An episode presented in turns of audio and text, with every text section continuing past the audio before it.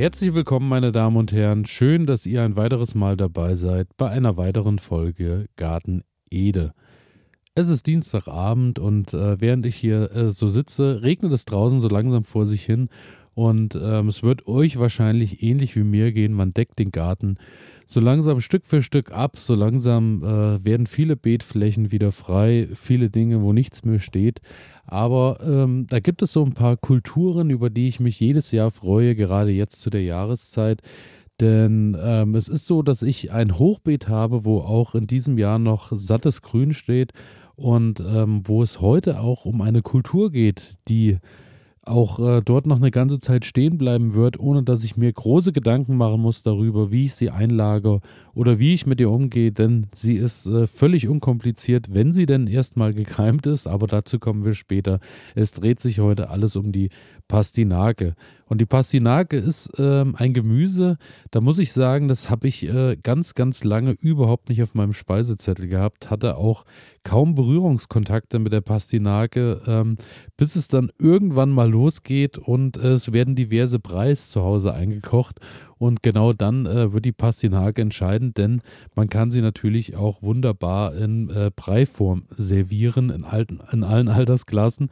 Und daher ähm, ja, habe ich dann irgendwann mit der Pastinake meinen Frieden gefunden, beziehungsweise habe Freundschaft geschlossen und seitdem ist sie eigentlich in jedem Jahr in meinem Garten zu finden, denn es ist wirklich unfassbar leicht und äh, ist, das Schöne ist, sie wird sehr groß, sie hat viel Ertrag und sie steht lange draußen. Natürlich ist jetzt nicht mehr die Jahreszeit, um die Pastinake noch auszusehen, aber ähm, ich gebe euch natürlich auch hier schon mal ein paar Gedankensprünge für das nächste Jahr. Vielleicht ähm, habt ihr die Pastinake in eurem Garten noch nicht ähm, vor Ort gehabt bisher oder noch nicht angebaut und daher soll es heute darum gehen, äh, euch die Pastinake ein bisschen schmackhaft zu machen. Denn äh, die Pastinake enthält tatsächlich sehr viel Stärke und daher wurde tatsächlich früher auch aus der Wurzel äh, Schnaps gebrannt. Das kann ich mir zwar weniger vorstellen, auch geschmacklich nicht, aber die Pastinake ist ein Wurzelgemüse und ähm, ja, daher viel Stärke enthalten. Regional heißt die Pastinake auch Moorwurzel oder eines meiner Lieblingsgemüsebegriffe Hammelmöhre. Hammelmöhre finde ich ganz toll. Hirschmöhre gibt es auch noch und welche Petersilie. Der Verein zur Erhaltung der Nutzpflanzenvielfalt hat die Pastinake 2011-2012 sogar zum Gemüse des Jahres gewählt und vermutlich war auch diese Auszeichnung ähm, Teil zumindest ein, ein großer Teil dessen, dass das Wurzelgemüse mittlerweile in Deutschland sich Stück für Stück wieder mehr kultiviert. Das hier geht an alle Sportler, die nicht akzeptieren können, dass immer alles so bleibt, wie es ist. An alle, die nicht länger in Plastikklamotten Sport machen wollen, weil das unsere Erde mit Mikroplastik verschmutzt. Für euch macht wieder Sport jetzt Sportkleidung, die ganz ohne Polyester auskommt Sie besteht aus Algen und Holzfasern und meistert alle Herausforderungen deines Trainings, ohne die Umwelt zu verschmutzen. Sport ist so positiv, dass er niemandem schaden sollte, schon gar nicht dem Planeten. Besuche deshalb jetzt vida-sport.de, vidar-sport.de und sichere dir dein natürliches Sportoutfit. Du wirst den Unterschied fühlen. Die Pastinake gehört zur Familie der Doldenblütler, genauso wie Dill, Fenchel und Sellerie. Also da ist natürlich wie immer schon mal Obacht geboten bei der Mischkultur beziehungsweise bei dem, was ihr eben zusammen anbaut, denn gleiche Familien in einem Beet ist immer so eine Sache, da sie meist auch die gleichen Nährstoffe gebrauchen und auch häufig dieselben Schädlinge äh, an sich ziehen und daher ist es dann weniger empfehlenswert, aber Genau, daher Dill, Fenchel und Sellerie am besten ein bisschen außen vor lassen. Dann ähm, ist sie als Wildpflanze als auch als Kulturpflanze tatsächlich bekannt. Auch das ist mir neu, denn äh, die Pastinake gibt es tatsächlich auch mit äh, kleiner, schmaler Wurzel auf vielen Wiesen zu finden, ist dann natürlich für uns äh, weniger relevant, auch als äh, Snack oder sonstiges, aber als äh, Futterpflanze ist sie da sehr beliebt. Die äh, Kulturpflanze, die wir in unseren Gärten haben, wird tatsächlich bis zu 1,5 Kilo schwer. Und ich muss sagen, im letzten Jahr hatte ich wirklich solche Riesenpastinaken, dass ich dann auf dem Hochbeet mit meiner Grabegabel rumgewürcht habe und hatte da teilweise wirklich im Eimer, also ich glaube, 1,5 Kilo kommen schon ganz gut hin, wenn nicht sogar noch ein paar Gramm mehr. Also da geht wirklich schon einiges. Die Pastinage ist gelblich-weiß und schmeckt mild und süßlich mit einem leicht nussigen Aroma. Ich muss sagen, sie wird deutlich süßer, je länger sie draußen steht. Sprich, wenn dann der erste Frost drüber gejagt ist, wird sie sogar noch ein bisschen süßlicher. Auch das äh, tut dem Aroma keinen äh, Abbruch. Und äh, sie gehörte auch lange tatsächlich zu den Grundnahrungsmitteln in Europa, ist dann in Vergessenheit geraten, zumindest hier bei uns, denn in Großbritannien und Skandinavien wird sie tatsächlich schon sehr, sehr lange gegessen und auch immer noch viel und auch über die Jahre tatsächlich auch äh, dort bedeutend öfter und häufiger auf den Speiseplänen. Für das Körperliche muss man sagen, ist reich an Folsäure, Vitamin E, Kalium, Vitamin C, ist gut für Magen, Darm und die Verdauung, ist, ähm, enthält wenig Kalorien und ist gut geeignet zum Abnehmen auch und ist ideal alt, als äh, Beikostreife. Also sprich, gerade Babybrei und sowas funktioniert mit ihr ganz wunderbar. Und ähm, wie eingangs schon erwähnt, die Pastinake ist wirklich anspruchslos. Also wenn ihr die in eurem Garten ähm, kultivieren wollt, braucht ihr halt nur eine Stelle, wo ihr auch schön tief äh, Platz habt, beziehungsweise der Boden schon wenigstens ein bisschen gelockert ist, denn äh, sie sucht sich zwar auch ihren Weg, aber es tut natürlich keinen Abbruch, wenn ihr den Boden vorher schön tiefgründig gelockert habt, denn sie wird schon in guten Jahren so 60 Zentimeter kann man schon wirklich mit ihr rechnen und ähm, kann teilweise auch eine Höhe von bis zu 120 äh, Zentimeter erreichen, wenn man das Grün noch mit reinnimmt. Also das ist wirklich schon ganz üppig. Die äh, Pastinage wird im März, Mitte März bis Ende April ausgesät.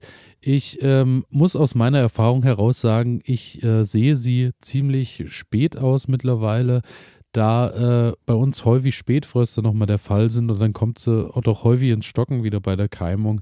Daher ähm, warte ich immer noch mal ein bisschen ab und äh, bin dann eher so Mitte, Ende April dabei, wenn es mal so richtig feucht ist, wenn es vielleicht glücklicherweise auch noch mal ein, zwei Wochen richtig schön nass ist und häufig regnet, denn da habt ihr natürlich den großen Vorteil, dass ihr nicht allzu viele Gießkannen schleppen müsst und dann wird das Ganze direkt in den Garten, in den äh, äh Boden eingesät. Zwei Zentimeter tiefe Folie, circa 40 Zentimeter Reihenabstand Abstand sollte das Ganze haben und dann ähm, müsst ihr wirklich schauen, die hat schon eine lange, lange, lange Keimzeit. Also ich glaube, so 14 Tage kann man schon rechnen, bis man das erste Grün sieht. Daher müsst ihr da wirklich dranbleiben und ähm, müsst immer mal schauen, müsst da wirklich auch das Ganze feucht halten, denn ich hatte schon Jahre, da ist kaum ein Saatgut äh, oder Saatkorn aufgegangen und äh, die Saatkörner sind allgemein eher äh, recht platt, sehen so ein bisschen aus wie, äh, ja, eher wie, wie ganz kleine, dünne Blätter, die man aussieht. Und dann, ähm, ja, dauert es so zwei bis drei Wochen und dann seht ihr eigentlich schon das erste Grün. Und dann müsst ihr das Ganze nur noch ein bisschen vereinzeln, weil ähm, das, was ihr ausseht, ist natürlich ähnlich wie bei Möhren, ähnlich wie bei Radieschen. Wenn ihr das zu eng ausseht und die keimen wirklich zu eng beieinander und ihr lasst die alle stehen, rauben die sich natürlich den Platz und dann habt ihr nur lange dünne Pfahlwurzel und damit habt ihr euch natürlich keinen Gefallen getan. Daher schaut ein bisschen, dass ihr das Ganze etwas vereinzelt. Und ähm, ansonsten ein bisschen tiefgründig gelockert, habe ich schon gesagt. Feucht soll es sein. Nährstoffreicher Boden soll es natürlich auch sein. Die hat natürlich auch ein bisschen Hunger. Also ihr müsst auch schauen, dass da ein bisschen was drin ist. Bei mir ist es so, dass ich halt jedes Jahr natürlich auch wechsle, dass ich ein bisschen schaue, dass ich eine Fruchtfolge einhalte. Daher kommt die Pastinake immer in ein anderes Hochbeet und ähm, ich packe dann jetzt im Herbst nochmal ein bisschen Rindermist, ein bisschen Pferdemist, je nachdem, was ich irgendwo ranbekomme in die Beete. Und dann lasse ich das schön verrotten über den Winter, grab das schön ein. Und dann haben die eigentlich das ganze Jahr lang wirklich Saft und Nährstoffe im Boden. Und dann fange ich da auch nicht mehr an und dünge da viel nach, sondern das reicht dann eigentlich auch ähm, vollkommen aus. Ähm, Ihr könnt das Ganze auch äh, zusammen vereinen mit schnell wachsenden Kulturen, weil die Pastinage braucht nicht nur bei der Keimung sehr lang, die wächst auch recht langsam und ähm, ja, frühe Möhren, Salat ist natürlich noch eine schöne Beikultur, die ihr dazustellen könnt. In diesem Jahr ähm, hatte ich äh, zuerst den, den äh, Kohlrabi, den ersten in dem Beet drinne, habe dann zwischendurch die Pastinake ausgesät Und irgendwann, ähm, als äh, die großen Kohlrabi-Blätter dann verschwunden waren, konnte man dann erstmal sehen, wo überall die Pastinaken stehen. Muss auch sagen, mit der äh, Mischkultur dann hatte den großen Vorteil, dadurch, dass die Pastinaken immer ein bisschen verdeckt waren von den Kohlblättern, ist es dort natürlich auch bedeutend länger feucht geblieben. Es hatte natürlich den großen Vorteil, dass der Boden ähm, nach wie vor immer so ein bisschen Restfeuchtigkeit hat und dadurch sind die, glaube ich, auch schön gekeimt und schön herangewachsen. Daher Mischkultur kann ich in dem Fall nur begrüßen, weil es wäre ein bisschen schade, wenn ihr wirklich nur die Pastinaken an der Stelle habt, weil es dauert halt wirklich lange, lange, lange, bis ihr da dann was mit nach Hause nehmen könnt. Und wenn euer Platz vielleicht beschränkt ist, ist da eine Mischkultur natürlich auch immer eine ganz tolle Sache. Die Pastinake ist auch wenig anfällig für Krankheiten, daher muss man da auch nicht so viel schauen ähm, mit Mischkultur und Co., was man macht. Lediglich eben, wie gesagt, die Familie der Doltengewächse sollten eben vermieden werden, weil eben dann doch auch die gleiche Nährstoff, äh, der Nährstoff aus dem Boden gezogen wird und ja, dann ist keiner Kultur geholfen. Wühlmäuse natürlich großes Thema, wie bei Möhren auch. Die haben natürlich tierisch Bock auf die Pastinage und nagen da gerne und lang dran. Daher Hochbeet ist eine tolle Sache, denn ihr habt von unten ähm, im besten Fall ein Wühlmausgitter drin, habt das Hochbeet Wühlmaus festgemacht, so dass da von unten nichts rankommt, keine Maus und dann können die da eigentlich unbeschadet wachsen. Nach äh, fünf bis sieben Monaten, sagt man so Pi mal Daumen, Mitte September können die Pastinaken geerntet werden. Und ähm, bei uns läuft das Ganze so ab, dass ich die auch mit der Grabegabel nach draußen holt, den Boden schön locker, weil die stecken schon bedeutend tiefer drin als Möhren. Also ihr habt dann gut zu ziehen und dann äh, ja, macht ihr rundherum ein bisschen den Boden locker, dann habt ihr es nicht ganz so schwer. Nehmt die, die Rüben nach draußen und könnt ihr dann äh, zu Hause auch einschlagen, ähm, wie ihr das mit den Möhren auch macht, in Sand. Legt die quasi in Sand, dann können die schön überwintern bei euch zu Hause. Ich muss sagen, äh, das erspare ich mir komplett. Ich lasse die wirklich einfach den ganzen Winter draußen. Ihr habt natürlich den Nachteil, wenn es jetzt wirklich mal minus 5, minus 6, minus 10 Grad sind, dann kriegt ihr sie natürlich nicht raus, weil der komplette Boden gefroren ist. Also dann lohnt es sich natürlich eher nicht, äh, an den Tagen die Pastinake rauszuholen. Dann müsst ihr darauf verzichten, aber meistens sind ja zwischendurch immer mal milde Tage und dann kann man die ganz problemlos mit nach Hause nehmen. Daher äh, ja, hat man da eigentlich wirklich auch bei der Lagerung wenig Arbeit. Das, was ich noch gelesen habe, ist, man kann sie auch in Scheiben oder in Würfelchen schneiden und ähm, friert sie ein.